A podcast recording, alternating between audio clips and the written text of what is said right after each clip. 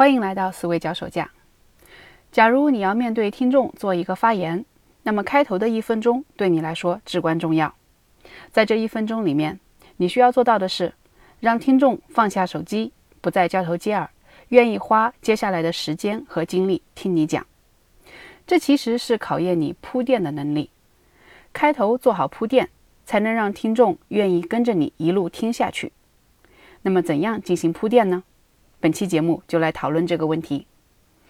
想象一下，你的讲话就好比是邀请听众参观一个博物馆，你要让他们愿意进来，首先要给他们扫除道路上的障碍。不仅如此，最好还能在门口有一些吸引他们的东西。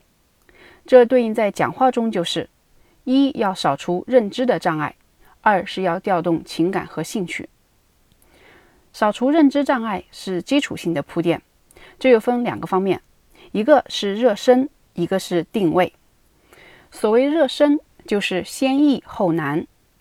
我做家务的时候有个经验，往往是要么不做，要做就停不下来。如果我看到一大堆很乱的房间，不知道从何下手，索性就不做了。但是如果先做一个很小的、很容易的事情，比如把桌子上的灰擦一下。那么，经常做着做着就会把整个屋子都收拾了。调动身体需要有一个热身的过程，调动头脑也是一样。当你针对听众表达的时候，你需要想怎样先易后难，从一个很简单的点入手。我之前跟一个很会演讲的前辈交流，他给了我一个小技巧，让我至今受用。他说：“假如你要做一个项目的总结报告。”那么不要一上来就说那些厚重的执行摘要，可以先讲一个小的点，活跃一下气氛。比如你做一个项目调查，某产品的好几种新的包装方案里面哪个最优？每个方案都各有优点和缺点。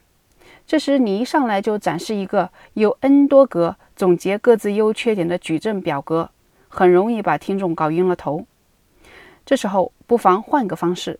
从一个很小的、简单而清晰的点入手，比如每个方案都给产品取了个新名字，哪个名字最受消费者欢迎呢？一上来讲这个小点就很简单直观，也把听众的兴趣调动起来了。从先易后难的热身原则出发，一般来说，我们讲话要先直觉后理论，先具体后抽象。一开始的时候。不需要听众太费劲，就可以明白你说的是什么。你可以让听众想象一个场景，或者做比喻。像我在第二十三期讲如何提炼要点，让思考清晰有结构，开头就用了一个比喻，把列清单式的表达比作乱糟糟的抽屉，他们都缺乏整理和提炼。你也可以讲具体的例子和小故事，尤其是自己的小故事。比如我在第四十二期讲如何具有对象意识，开头就讲了一个我自己在一次演讲中因为缺乏对象意识而犯的错误，然后再引出正文的理论要点。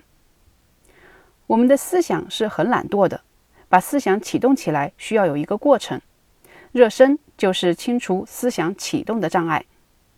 另一方面呢，开头的铺垫也要清除思想定位方面的障碍。所谓定位，就是让听众知道自己身处何处，不要听得云里雾里。定位一方面是把你要说的点在事件的背景中定位，讲话开头要交代事情的来龙去脉和必要的假设，不做背景交代就深入，就会让人觉得说话没头没脑。定位还有一个方面是把这件事在听众的头脑中定位。如果你讲的是听众不熟悉的东西，那么就要想办法跟他们熟悉的东西建立联系，在他们的头脑的知识背景中找到这个东西的位置。逻辑思维的早期视频节目在这一方面做得很好，比如他有一期是讲美国的《时代周刊》的创办人卢斯。对于中国的普通观众而言，不要说卢斯了，可能有些连《时代周刊》也不熟悉。罗振宇介绍卢斯的时候，他第一句话就是。他可是二十世纪历史上跟中国渊源最深的美国人，因为他出生在中国。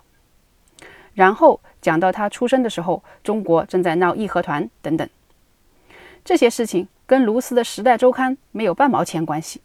但是罗振宇从做节目的角度讲这些却很有必要。中国的听众通过这个铺垫，直观地感受到卢斯所处的时代背景，也就在头脑中找到他的大致位置了。上面讲的两点，热身和定位，主要是从认知的角度来讲的铺垫，它们是基础型的。接下来要讲的呢是进阶型的，在扫除了道路上的障碍之后，还要想想怎样把听众进一步拉过来。这时候，我们可以考虑加入一点文艺手法，通过烘托渲染和设置悬念，把听众的兴趣弄得更浓厚。电影里面表现大人物出场惯用的手法是，很多保镖一路小跑，众人一致扭头转向某个方向，超长的豪华轿车缓缓驶入。这些就是在渲染气氛，在叙事。然后等到大人物慢镜头出场的时候，我们都会有一种震撼的感觉。否则的话，要是大人物就这么甩着两个膀子走过来，你还会觉得他有那么重要吗？这种渲染就是为了烘托气氛，把观众的情绪调动起来。我们讲话的时候也可以用这个技巧。比如你要讲一件事，一开始可以讲一个自己多么多么为这件事着迷的小故事来渲染气氛。另外，也可以使用对比手法。武侠小说里面经常有这样的描写：先正面描绘一个配角武功有多么高，然后写这个人听到主角要出场了，马上闻风丧胆，落荒而逃。我们讲话的时候也可以用这个技巧。你要讲某件事有多么重要，可以讲某个重要人物看待别的事情都轻描淡写，但是看到这件事立马全身心投入之类的。这些呢，就是烘托渲染、营造氛围。除此以外，还可以设置悬念。写科幻小说或侦探小说最讲求这点：开头要把气氛搞得很神秘，才能吊足读者的胃口。这个原则在讲话中也是一样的。只不过，一般讲话设置悬念不是靠什么神秘事件，而是靠提问题。提问是一个好的开头方式，但是要注意。可不是随随便便提个问题就行了。真正好的问题是具体的问题，它分两种。第一种是对听众有实用效果的，指出他们自己实际可能遇到的难题，让他们听下去的动力是：我会给你解决办法。我的专辑大部分节目都属于此类，所以我的开头也一般是描述一个我们思考或学习中的疑难困惑，然后提问：怎样解决这个难题呢？第二种问题是对听众没有什么直接的实用效果，但是可以满足他们的好奇心，这就需要问出真正有疑点的问题。什么叫真正有疑点的问题？很多人提问喜欢这样问：如何看待明朝的倭寇现象？这样大而笼统，换个主语就可以对任何主题随便提问的问句都是伪问题，是调动不起好奇心的。真正有疑点的问题是这样的：我们一般的印象是倭寇在沿海地区掳劫财物，可是明朝的倭寇不攻打沿海，却直接攻打内陆的县城，甚至是大城市，这与理不通，是为什么呢？能够指出与常理不通的地方，这才是有疑点。我在本栏目第五期和第六期专门分析过如何提出这样的问题。有兴趣的朋友可以去听那两期节目。总结一下本期的内容：讲话开头的铺垫，首先要扫除听众的认知障碍，这是通过热身和定位做到的。然后进一步用渲染气氛和设置悬念，使他们愿意凑过来听。等他们愿意凑过来听的时候，你的讲话已经成功了一半了。这里是思维脚手架。我们下次再见。